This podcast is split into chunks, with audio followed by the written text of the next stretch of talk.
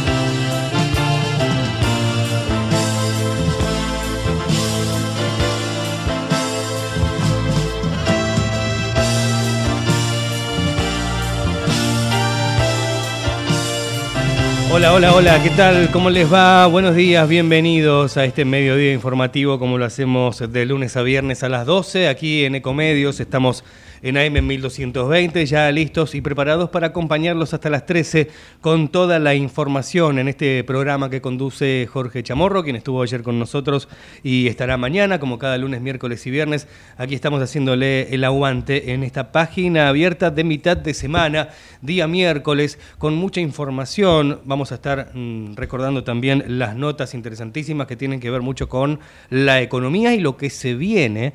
Eh, las notas que tuvo ayer Jorge Jorge Chamorro aquí en el programa. En este día miércoles, eh, digo, con mucha información porque estamos en este periodo de transición que comenzó ayer con la reunión entre el, actual presidente en funciones, eh, Alberto Fernández y el electo Javier Milei, ayer en una reunión que duró aproximadamente dos horas y media allí en la quinta presidencial de Olivos. Una transición que sigue con el contacto entre los grupos en las distintas áreas, grupos del actual gobierno y del gobierno entrante, que a partir del 10 de diciembre estará tomando el rumbo de la Argentina, por lo menos por los próximos cuatro años. Y hablando de transición, eh, hoy se reúnen Cristina Fernández de Kirchner, va a recibir a la vicepresidenta electa, a Victoria Villarruel. Esto va a ser en el Senado de la Nación. La presidencia de la Cámara Alta fue la que anunció la reunión que está prevista para hoy a las 5 de la tarde, la cual continuará el proceso de transición, como te veníamos contando, que iniciaron ayer martes el presidente Alberto Fernández y Javier Milei, con un encuentro de dos horas y media que mantuvieron en la residencia de Olivos. Entonces se espera una reunión para acordar temas de transición en el Senado entre Cristina Kirchner y Victoria Villarruel. Esto va a ser en el Senado a las 5 de la tarde.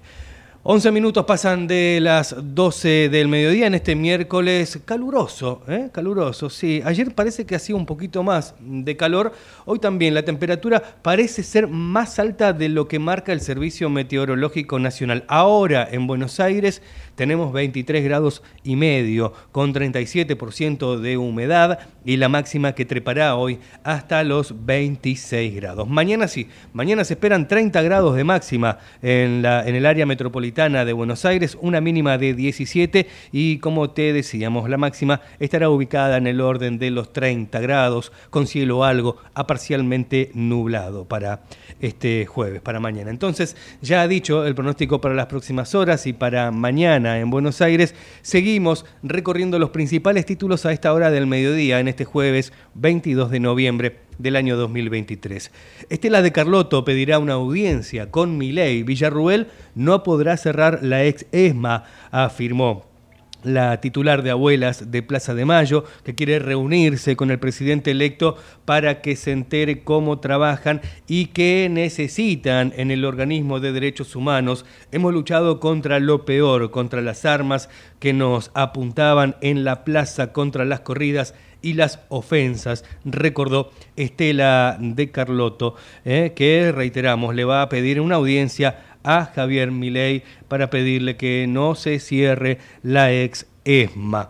Otro de los títulos y que lo compartíamos también en el informativo de las 12 del mediodía tiene que ver con una entrevista realizada al actual presidente en funciones, Alberto Fernández. Dijo, soy un presidente que nunca fui denunciado por corrupción. El presidente destacó que seguirá del gobierno con el mismo patrimonio con el que llegó y que no tiene cuentas ni testaferros ni nada en el exterior, al igual que sus funcionarios. Destacó la cantidad de obras públicas que se realizaron y habló también sobre su relación con Cristina Fernández de Kirchner. Eh, también habló un poco de su futuro, de lo que espera post 10 eh, de diciembre. Espera con algunas ofertas eh, en España, ofertas universitarias para quedarse allí en España, por lo menos por un tiempo. Eso es lo que este, dejó deslizar Alberto Fernández ayer en una entrevista a un medio uruguayo. Vamos a continuar con toda la información. Por supuesto, eh, la información deportiva, al finalizar el programa, obviamente tenemos que hablar del maracanazo de ayer de la Argentina que venció 1 a 0 a la selección brasileña. Una selección que no venía jugando bien, hablo de la selección de Brasil, ¿no? Eh, y una selección argentina que venía de una derrota frente a Uruguay. Bueno, le sirvió el partido para este, sacarse un poco de encima eh, lo que ha dejado el partido con Uruguay. Y un triunfo en Brasil no es no, es poco, no es poco, ¿eh? para este, terminar con una racha con un Brasil que venía invicto en eliminatorias mundialistas como local. ¿eh? Rompimos esa racha de Brasil y bueno, un momento eh, histórico, por eso también los festejos. Pero vamos a estar hablando de eso y mucho más porque también hoy juega Boca por Copa Argentina, mañana juega San Lorenzo con Defensa y Justicia, hoy el Cenaice se enfrenta al pincha de La Plata, pero todo esto lo vamos a dejar para el final del programa cuando ya estemos llegando a la hora 13. Para compartir entrevistas, las notas de ayer en el programa mm, de Jorge Chamorro, por supuesto, aquí en página abierta, estuvo el conductor del programa realizando distintas entrevistas, entre otras con Germán Sartori, que es presidente de la Cámara Argentina de Productores de la Economía Popular. ¿eh? Me dicen que eh, ya tenemos lista la nota en punta para compartir. Esto es lo que pasaba ayer en página abierta, aquí en Ecomedios, el señor Jorge Chamorro dialogando con Germán Sartori. El gran gusto de saludar al presidente de la Cámara de Productores de la Economía Popular, Germán Sartori. Germán, Jorge Chamorro saluda. ¿Cómo está, Germán? ¿Qué tal, Jorge? ¿Cómo estás? Acá andamos en esta semana de, reflexiones. Sí, yo estoy muy preocupado, sin ningún, lamentablemente ya le aviso a mi, a mi audiencia que si esperan eh, buenas noticias de acá y expectativa favorable conmigo no cuenten. Eh, soy un viejo periodista, eh, pasé el menemismo, pasé a Martínez de Oz, pasé a Caballo dos veces, pasé al macrismo. No tengo buenas noticias para la economía popular, por ejemplo. No sé qué pensás vos. Sí, no, no. Bueno, la noticia fue que los pasaste, todos esos que nombraste. Eso, eso ya es una mirada positiva. Sí. Nos podemos agarrar. Tal cual. Me pregunta un amigo, ¿cómo estás? Le digo, devastado pero resiliente. Y sí, y sí. Bueno, estamos todos, o sea, un poco esa es la sensación de los que estamos involucrados, más que nada los que pensamos en, en un país que incluya, ¿no? Eh, donde no creemos en el sálvese quien pueda, que es como vos decías, que vos, yo solo lo vi en el menemismo, ¿no? Eh, esta, estas políticas, eh, pero es como la pérdida de, de, la mirada colectiva, ¿no? Donde no, no nos importa qué le pasa al de al lado, nada más me importa lo que me pasa a mí y, y después un montón de cosas que habrán hecho que, que la Argentina y sus votantes elijan esta salida, digamos, ¿no? Eh, pero desde ya que nosotros estamos, o sea, nosotros y en nuestra Cámara, lo que planteamos justamente es que lo que hay que hacer es plantear equilibrios a la hora de, de las igualdades para producir, ¿no? Nosotros siempre nos comparamos una multinacional que tiene toda la espalda financiera con una pyme o una cooperativa que arranca. Son distintos lugares desde donde se arrancan, ¿no? Entonces, ahora cuando nos dicen que tenemos que competir directamente con cualquier multinacional va a ser complejo, ¿no? Y la hora de generar trabajo y ni hablar con las eh, importaciones, ¿no? Y, levantar todas las barreras arancelarias. Nosotros tenemos muy fuerte la rama textil, ¿no? De cooperativas y, y pymes también, donde obviamente están protegidas por políticas de Estado, o sea, nada más concreto. Y sin esa sin esos aranceles a la importación, son miles y miles de puestos de trabajo que quedan en la calle de un día para el otro. Así que, y así toda, toda la industria, ¿no? Sí, ya lo dijo Milei clarito, ¿no? El que, el que no salga a competir eh, va a que... Es decir, eh, volvemos al... Eh, me acuerdo que había... Con Macri también dijo, el que en el menemismo era muy común decir, y bueno, el que no se ayornó, no se acomodó al mercado, queda fuera. Eh, con el macrismo también eh, eh, los hay que ser entrepreneur, hay que saber si tenés un jardín en tu casa, alquilárselo a los vecinos con una pelo pincho, llegaron a decir. Bueno, es una tercera etapa esta, ¿no, este, Walter? Y, así parece, el tema es que, ¿qué pasa? Porque ya vimos cómo terminan esas cosas y terminan con un porcentaje alto de desocupación, ¿no? Entonces, hoy con todas las críticas y toda la macroeconomía que se puede discutir, digamos, nadie nadie discute la desocupación hoy. Hoy no es una variable que está en discusión. Y eh, nosotros entendemos que eso es una política justamente de inclusión, ¿no? Ahora, si vos decís que cada uno se arregle según las reglas de mercado, eh, eso ese, ese escape se da por la desocupación y ahí no hay economía popular, no hay changa, no hay nada, porque si lo que si se enfría la economía, si deja de haber movimiento económico, eh, ¿qué pasa con toda esa masa desocupada? En su momento eran los movimientos de desocupados, pero hay que ver ahora cómo, cómo empieza a reordenarse todo eso. Y decime, eh, Walter, que lo veníamos hablando previamente, vos decías que tenemos que militar porque tenías muchos que todavía estaban esperanzados con mi ley.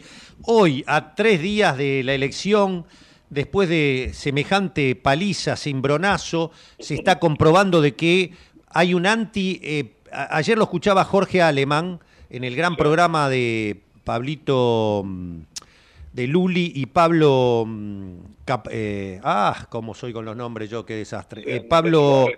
Ah, bueno, ya me voy a acordar, en Desiguales en la TV pública, y Jorge Alemán definía, hay una nueva ola inédita que es antiperonismo popular, que quedó reflejado en esta elección. ¿Cómo estás viendo eso? ¿Qué pasó? No, evidentemente hay, o sea, ha tenido costos todo, toda la pelea del kirchnerismo con los medios de comunicación, ¿no? Que han seguido teniendo su incidencia, por un lado. Entonces, sí, el, el antiperonismo, antikirchnerismo, sabemos, nuestros compañeros, compañeras nos contaban que la gente votaba para que se vaya el peronismo, así, para que para terminar con el kirchnerismo como, como única virtud de votar a mi ley, ¿no? ¿Por qué pasa eso? Y bueno, son... Eh, habrá que hacer muchas autocríticas también, ¿no? Eh, lo real es que estamos a, 48 horas de, este cimbronazo. Entonces hay que ver cómo se empieza a acomodar todo, qué tipo de...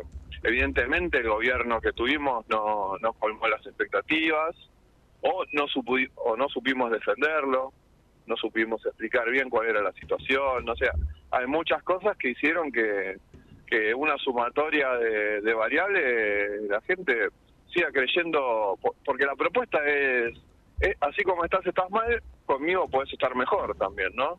Y eso fue lo que más agarró la gente también. En contra de esto, que es, que es la continuidad, y yo voto el cambio para estar mejor. Entonces, es complejo. ¿Y qué le, qué, qué le dicen eh, ¿qué le, ustedes militaron, hacían reuniones en las cooperativas, todo, y les explicaban va a haber eh, que si gana mi ley va a haber ajuste, no va a ser para mejorar el salario. Eso está clarito, ya lo vivimos y está claro. ¿Y qué le contestaban? ¿Qué te contestan? Eh, es, el anti, básicamente primó el anti. Sí, sí, sí, sí. O no, no lo va a hacer. Ah, correcto. Sí, a mí me decían eso también.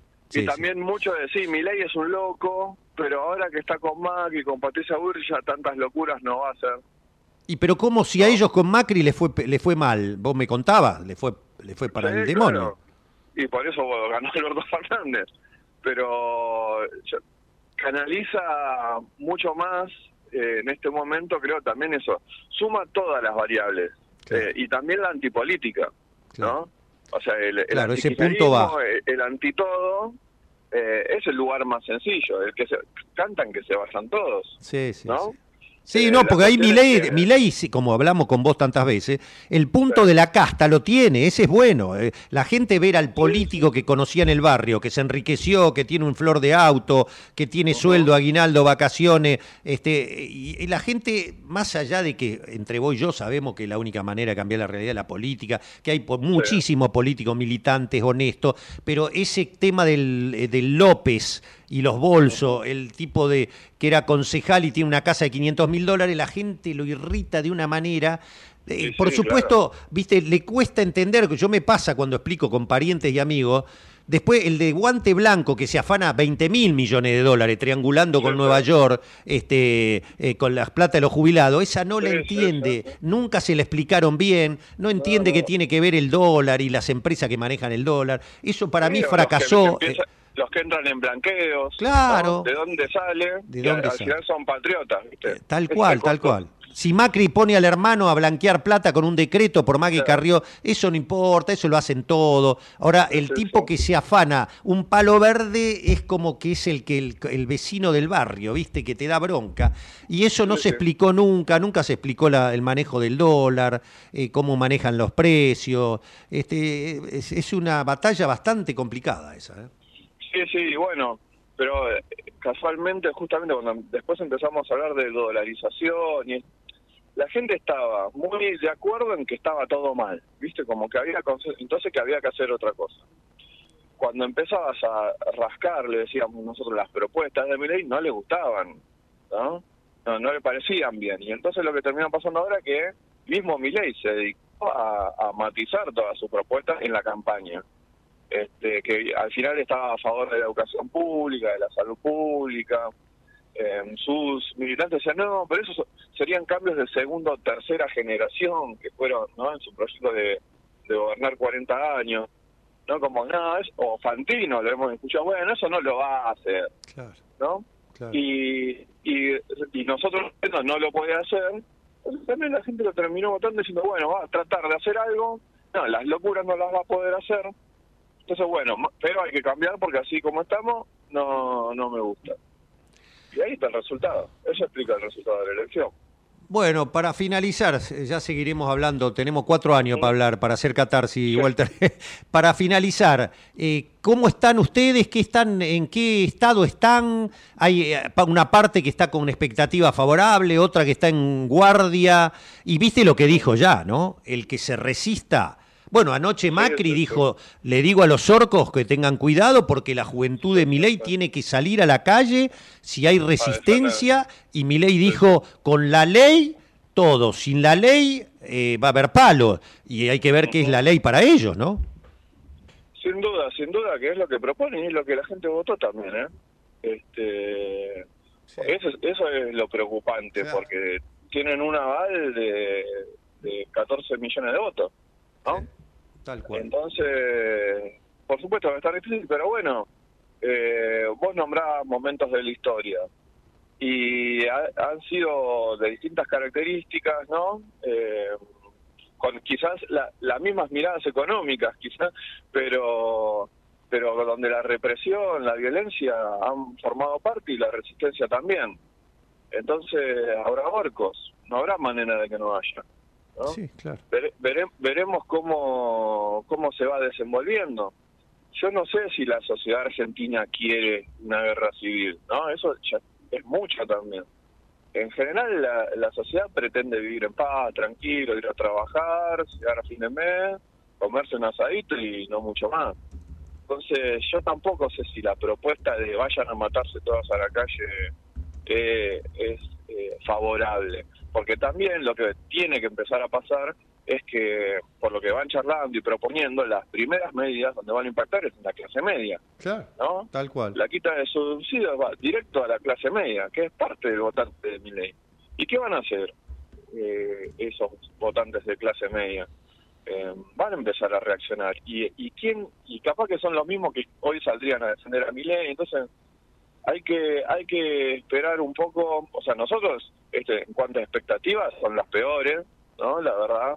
Eh, no solo por el lado de represión, sino lo productivo. Nosotros nos, nos, dedicamos a la producción y nos están proponiendo que, que no produzcamos, eh, que importemos. Entonces, e, ese modelo de país no, no, no deja sin, sin lugar. Entonces, igualmente estamos en un momento de análisis porque es eso, si bien eh, todos hicimos campaña, estamos involucrados en, en, las temáticas que se discuten, uno no termina de entender cómo se va a llevar adelante todo esto, ¿no? Bien. Eh, así que estamos en esa espera y en esas charlas y en esas discusiones entre distintos productores. Bueno, Germán, en un mes te vuelvo a llamar a ver eh, cuando el después del 10 de diciembre a ver qué, qué novedades hay. Este, no nos olvidemos que por ahora sigue el gobierno de Alberto Fernández y que por suerte Massa no renunció. ¿Te imaginás? Si ya renunciaba sí, sí, Massa, era, estábamos medio el tsunami eh, navegando Sí, al garete, ¿no? Pero bueno. Evidentemente habrá tenido algunas noticias de que no todo se va a ir al- por el aire, ¿no? No sé, este, porque todos esperábamos, o sea, lo vimos, ¿no? Están los votantes de Milei que votaron a Milei y después fueron a cargar nafta a la noche porque le subió el precio. Es increíble, Entonces, increíble. Eh, Qué, qué cosa, ¿eh? Qué cosa, lo que, a lo que hemos llegado en las sociedades de- del mundo, porque el mundo está en una crisis de representatividad mundial, tremenda. donde las redes sociales, Claro. los algoritmos, ¿no? Que parece algo intangible, pero que son operaciones eh, muy, muy fuertes, donde ha cambiado la lógica política, la lógica de la discusión eh, y las lógicas sociales.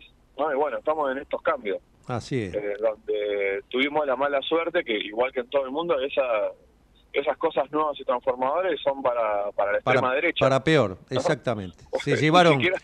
A mí me- hablando de reforma agraria, ¿no? Sí, sí, sí. Me, eh, me acuerdo siempre de una frase del gran Eric Hobsbawm, el historiador.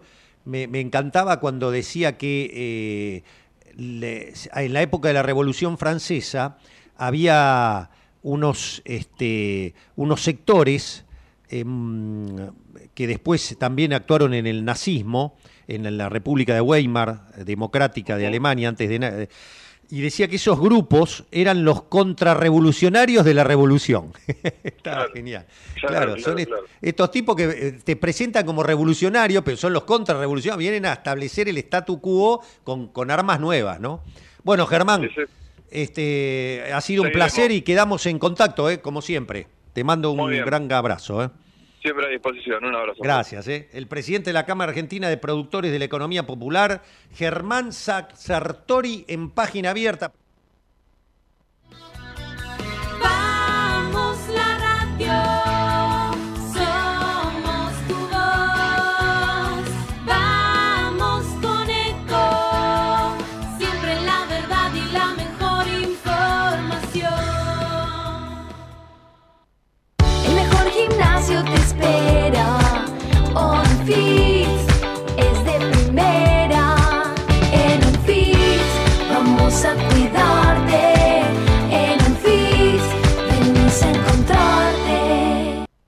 Somos tu destino de crecimiento, con políticas activas para generar competitividad y desarrollo, y la infraestructura que tu proyecto necesita. Entre Ríos, una provincia fuerte que está en marcha. Gobierno de Entre Ríos.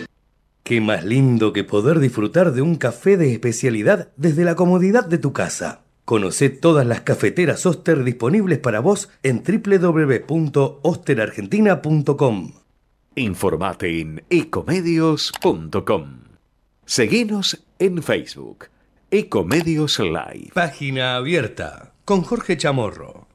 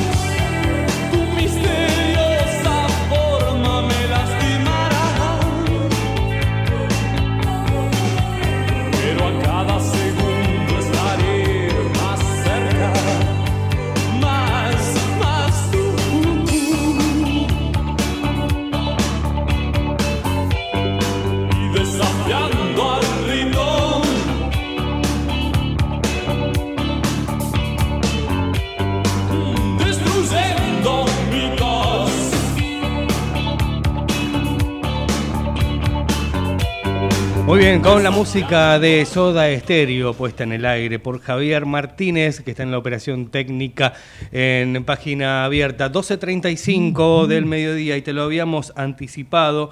eh, una charla que ayer tuvo en el programa Tendencias que conduce el amigo Pablo Galeano.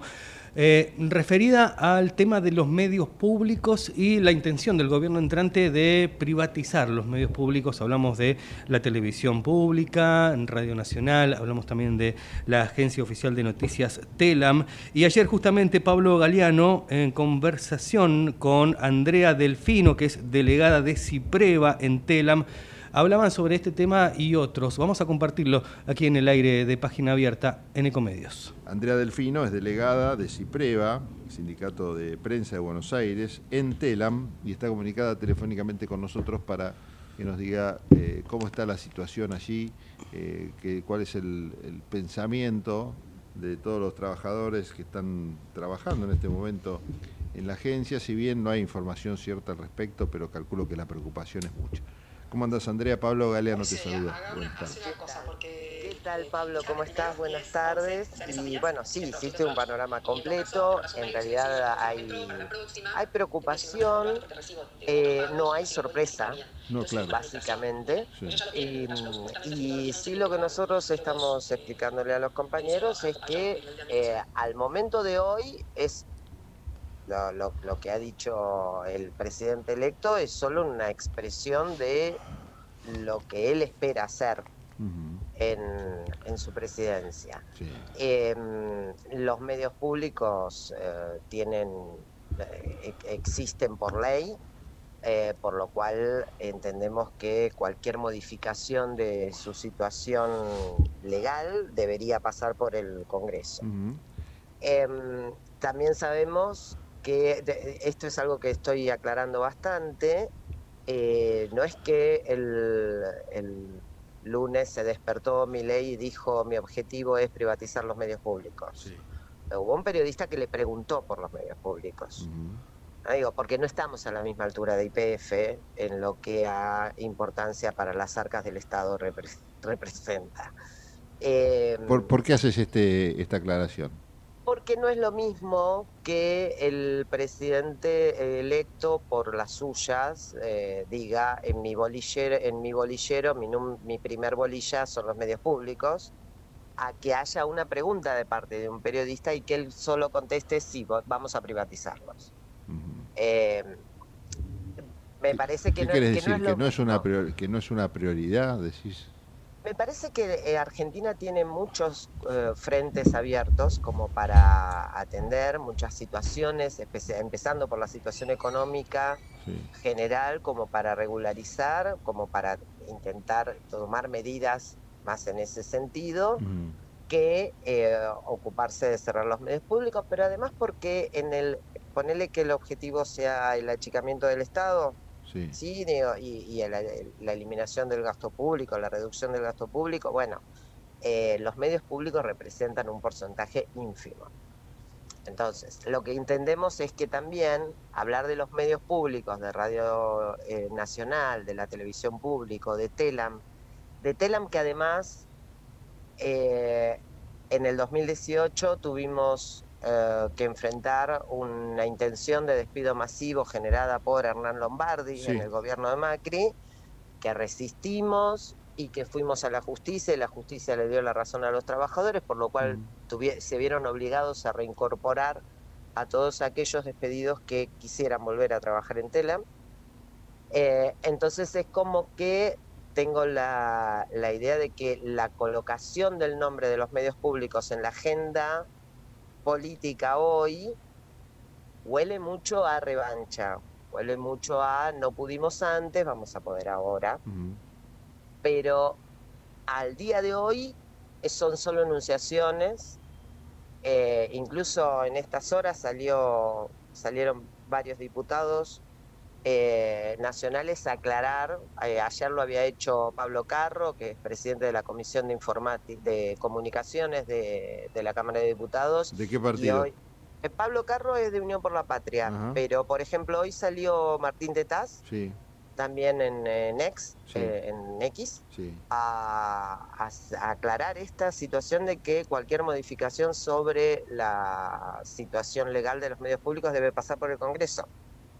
Sin acla- Bajando. no, no aclaró igual cuál sería su posición. No, no, no, no, no, no, no, no, no, no lo aclaró, pero Mm. sí señalando esto, digamos, no son cosas que un Sí, sí, presidente que pueda, resolver de- por que las- pueda resolver por las suyas. Este, claro, es cierto que también es medio un gris cómo se va a comportar el Congreso, ¿no? Porque hoy tenés un, un mapa eh, un poco viejo o desactualizado o, o con tendencias a cambiar de color en función de que eh, va a haber reacomoda- reacomodamientos. Por ejemplo, Juntos por el Cambio ya no es el Juntos por el Cambio que aparece en, eh, en los colores eh, que corresponde, porque se fue la coalición cívica, el radicalismo está dividido, eh, el PRO... Vamos a tener un arco iris. Por otro lado, claro, y Unión por la Patria seguramente también va a haber algún, algún que otro saltimbanqui tentado por la por la billetera del poder, que bueno, que vaya a saber si se mantiene o no ahí. Claro, es un, es un, es un gran dilema. Y en, en paralelo, ¿qué se puede hacer? Mantener, eh, por ejemplo, porque vos por lo que me decís, no eh, el argumento sería, bueno, como no representa un gasto enorme, en realidad el mantenimiento de Canal 7, Telam y Radio Nacional, en comparación con, otros, con otras áreas donde se puede pensar que el recorte puede impactar en las arcas del Estado, eh, no es un tema prioritario. Pero sí hay un, acá también hay un debate político del papel eh, relevante o no de los medios públicos, ¿no? Claro, sí, correcto. A ver, eh, los, medios cum- los medios públicos cumplen un rol que ningún privado lo haría.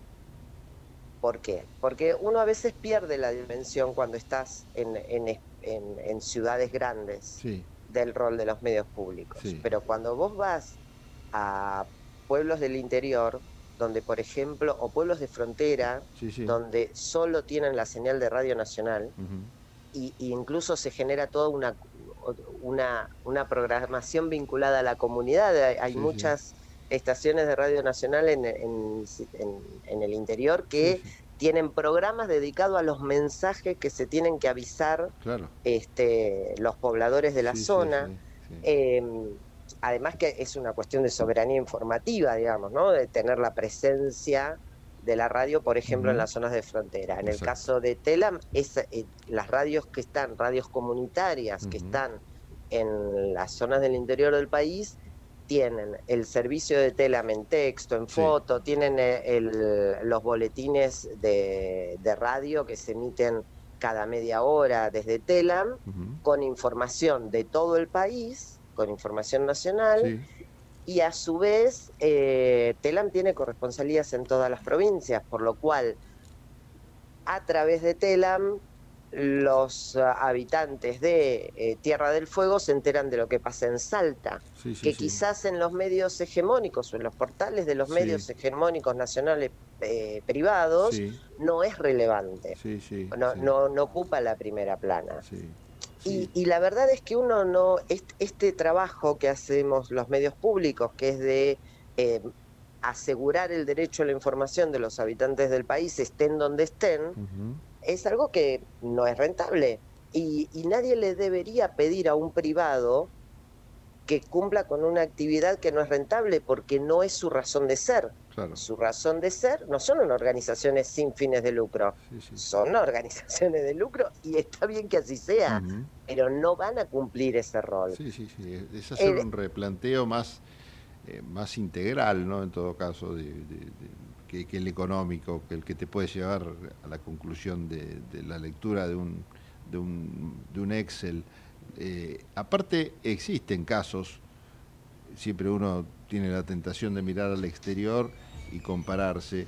Eh, nosotros tenemos la televisión pública, pero uno mismo puede ver en el cable de, su casa, eh, si se aleja un poco de los canales de números más bajos, cómo existe la, televisión francesa, la TVE en España, la Deutsche Welle, y cómo tenés programaciones de calidad que, tranquilamente nosotros en, algunos casos podemos tener. Después es otro el debate si los contenidos están bien, si están bien o no eh, o mal utilizados. Es creo que es un debate interesante, pero no la idea de deshacerse de semejante herramienta que es una carta de presentación también de la Argentina hacia el mundo, ¿no?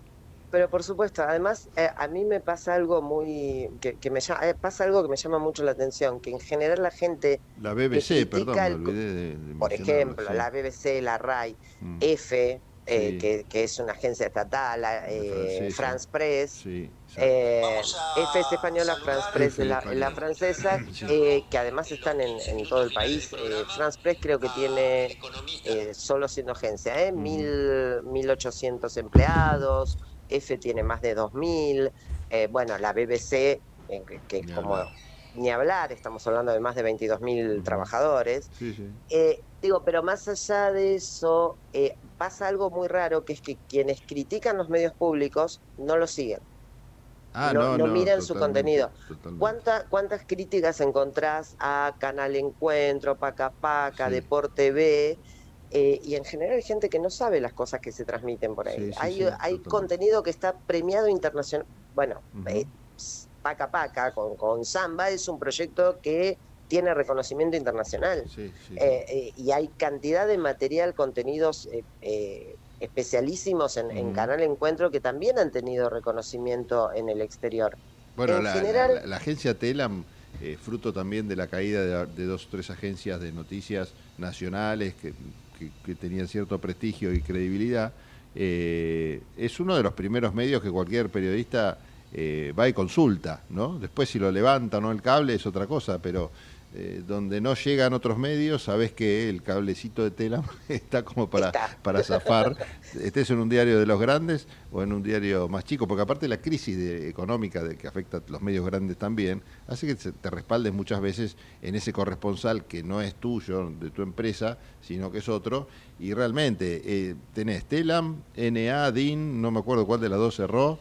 Eh, No, DIN ya cerró bueno, y, NA, y NA quedó reducida a, a una mínima a una- expresión. A una, mínima expresión que solamente hacen eh, cables y e imágenes fijas, o sea, Bien. cables y fotos. Bueno, por eso. En Telam tenés Lo contenido tenés- audiovisual, claro. tenés radio, tenés este eh, podcast, eh, o sea, además Telam, eh, yo digo que es única en su especie, Sí. porque además eh, no solamente tiene una pisada federal, tiene un contenido federal, tiene pluralidad de voces, Sí, sí. aunque ahora nos quieran decir que no, eh, pero además de todo eso, eh, es eh, una empresa que eh, se adaptó a la nueva demanda del mercado informativo. Sí, sí, sí, sí, sí. No, y aparte realmente, vos tenés gente que trabaja hace tanto tiempo en Telam que ni siquiera podés acusarlos de tener una ideología porque entró en tal periodo de gobierno, entonces responde a tal o cual idea, más allá de que todos los periodistas tenemos nuestra ideología porque somos sujetos,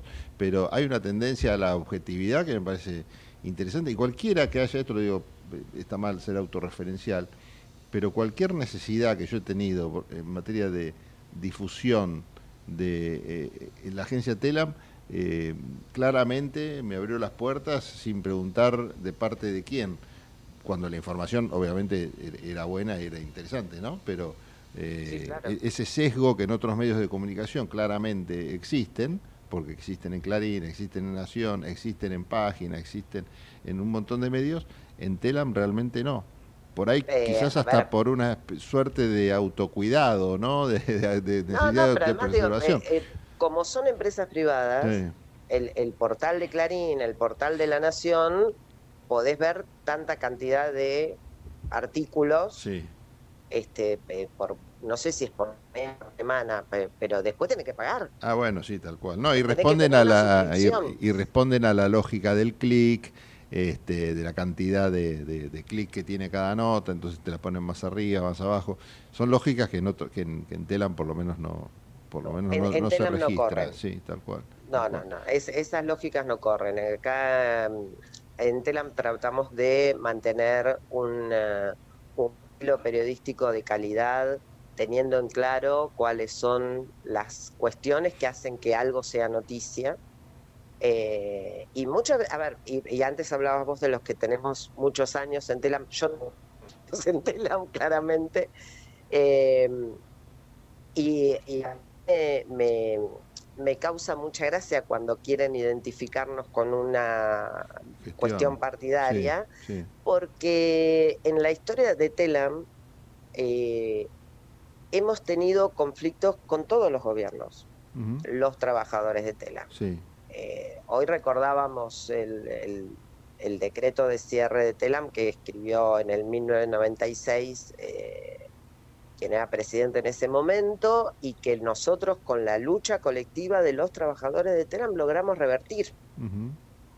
¿no? Eh, y, y hubo cambios de gobierno y nosotros tuvimos, nos enfrentamos este, al menemismo, nos enfrentamos a la alianza, nos enfrentamos al kirchnerismo también en su momento, cuando Néstor era presidente. Digo, hemos, te- tenemos una historia de lucha y de defensa, no solo, que esto lo marcamos mucho, no solo defendemos nuestros puestos de trabajo, sino que también defendemos el rol de la agencia, porque entendemos cuál es su función en un mercado de, de- en, en el mercado informativo que si vos lo dejás en manos privadas todos sabemos que los medios los medios privados y está bien que así sea responden a sus intereses comerciales Sí, sí, sí. Bueno, Entonces- hu- hubo una experiencia que la gente quizás más grande recuerde bien en los 90 cuando se privatizó Canal 7, que quedó en manos de Gerardo Sofovich. Este, hubo un cambio en la pantalla que era eh, sumamente notable, ¿no? Desde su propio programa, cuyo contenido era puro entretenimiento, digamos, pero con ese perfil se tiñó todo el resto de la pantalla, eh, privándote de algunos contenidos que quizás solamente la televisión pública te puede dar, porque es cierto, quizás no tiene el rating necesario y todo, pero bueno, son productos que además quedan, quedan en las Pero- redes y todo. sí. pero por ejemplo a ver en, en- durante el macrismo en la televisión pública eh, que no no no la cerraron no, no querían no, no decían que la privatizaban pero de- la desfinanciaron mucho. Y por ejemplo entonces vos los fines de semana no tenías informativo. Claro. Y una cosa es en, en las ciudades donde vos tenés otras opciones, pero si vos vivís en, en un pueblo del interior donde lo único que llega es la televisión pública Sí, sí, sí. y no tenés informativos, yo creo que la, creo que no sé si fue la asunción de, Ber- de Bergoglio como papa o qué, o- probablemente me esté equivocando, pero hubo así, digo, muchos hechos que ocurrieron durante el- los fines de semana que eh, el que estaba en... No, no se enteraba, o sea, porque Sí. su única forma de comunicarse era la televisión pública y el macrismo había sacado los noticieros. Sí, sí, sí. No, no. eh, eh, porque también está eso, digamos, pues las políticas son o de cierre, cuando hay un, un gobierno que lo que quiere es que haya, eh, que, que no haya pluralidad de voces, que no haya un pueblo bien informado, si no te privatiza, te desfinancia. Y cuando te desfinancia, No, te ahoga. te, Sí. te ahoga. Sí, te sí, ahoga y no, no hay manera de, de salir adelante de esa. Andrea, ¿cuáles son los planes de acción que tienen? Bueno, cal- calculo esperar primero que asuma mi ley, ¿no? Este, y a ver y a ver qué pasa. Pero por ejemplo, diálogos con diputados, con senadores, están teniendo, acercando su preocupación.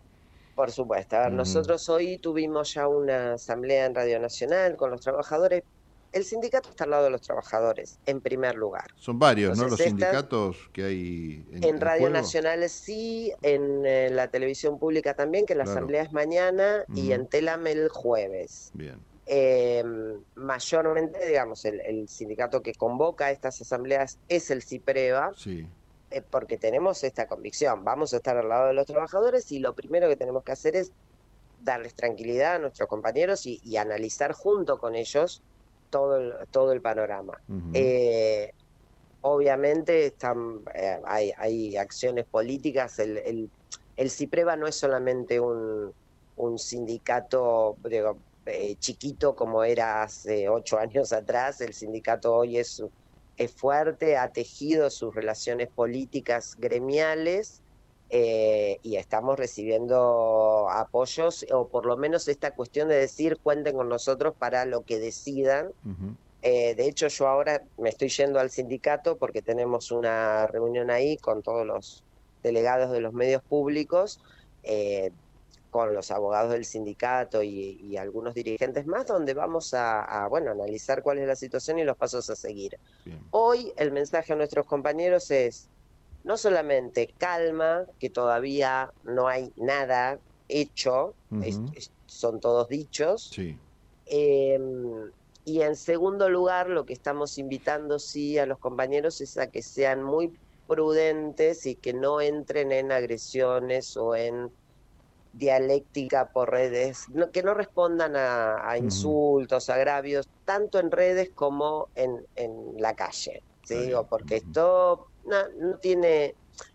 No, no queremos entrar en ese juego, nosotros no, no somos violentos. Eh, y si alguien se siente con autoridad de insultarte porque tenés o una remera que tiene el nombre del sindicato o una campera o un paraguas que dice Telam, es su problema. O sea, no eh, estamos invitados a los compañeros a que no entren, no entren en el juego violento, ni en la calle ni en las redes sociales. Andrea, bueno, muchas gracias por, por este rato y mantenernos al tanto de cualquier cosa que, que ocurra o que quieran difundir, que acá estamos para ayudarlos.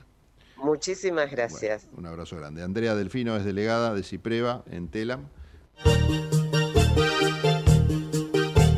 Bien, ahí compartíamos la nota de ayer del compañero Pablo Galeano en el programa Tendencias. 12.57 ya minutos finales del programa para hablar un poquito de deportes. Claro, abrimos la página deportiva porque anoche gran triunfo de la selección argentina, nada más ni nada menos que frente a Brasil y en el Maracaná, con eh, muchas cosas que ha dejado. Por un lado, la violencia, que ya vamos a estar hablando de eso, el mensaje de Messi y de la selección argentina.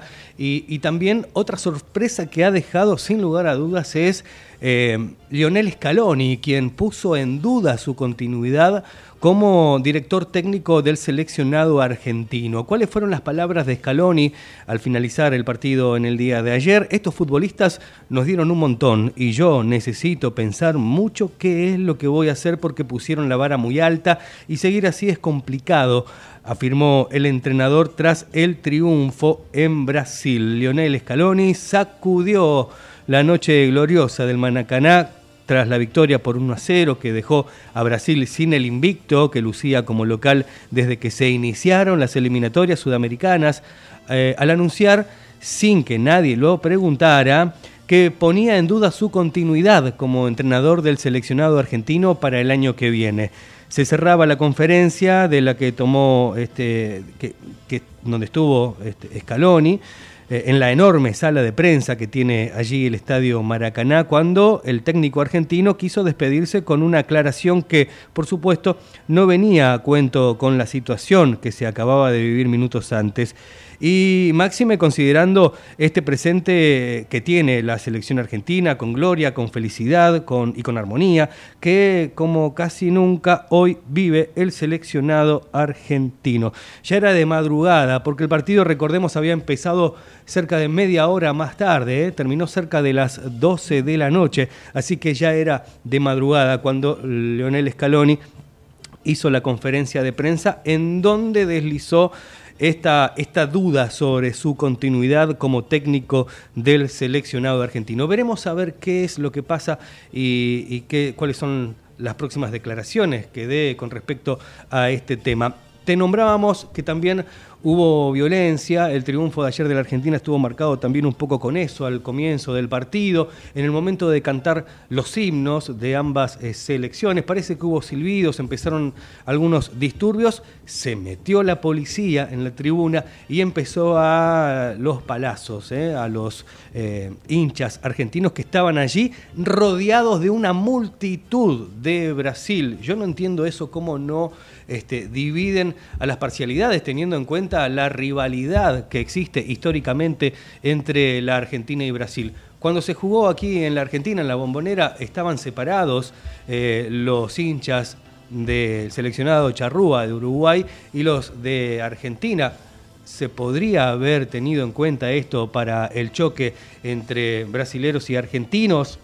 En el día de ayer, seguramente sí. Las condiciones eh, de seguridad en un momento se vieron en peligro, los jugadores no querían entrar al campo de juego, se fueron al vestuario, finalmente charlas entre Chiquitapia, el cuerpo técnico, eh, el cuerpo de árbitros también, se dieron las condiciones de seguridad, el equipo volvió a la cancha, se jugó y ya sabemos cuál fue el resultado. 1 a 0 para el seleccionado argentino que ayer dio eh, un maracanazo, eh, como decíamos, para terminar con el invicto de Brasil como local en eliminatorias mundialistas. Y el mensaje en las redes sociales, el mensaje de Messi, el mensaje del seleccionado, entre la historia por este resultado y también el repudio por la represión. Este equipo sigue haciendo historia, gran victoria en el Maracaná, aunque quedará marcada por la represión a los argentinos una vez más en Brasil.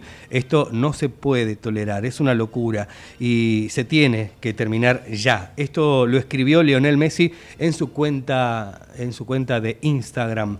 Bueno, llegamos al final, sin antes decir, hablando ya de fútbol y último, última noticia, Boca va en busca de la final de la Copa Argentina ante estudiantes, la primera semifinal entre el Ceneice y el Pincha. Eh, enfrentará a ambos equipos desde las 21 a 10 en el estadio Mario Alberto Kempes. Será arbitrado por Yael Falcón Pérez. Y por otra parte, mañana San Lorenzo y Defensa y Justicia juegan la otra semifinal. Bueno, nos vamos, 13.02, nos pasamos unos minutos. Ya se viene Sara Di Tomaso y Sofía Adre para acompañarlos en tercer tiempo, en minutos, nada más, aquí en Ecomedios. Gracias, Javier Martínez, en la técnica y a ustedes, como siempre, por estar allí del otro lado. Será hasta mañana a las 12 para volver a ser página abierta. Chau.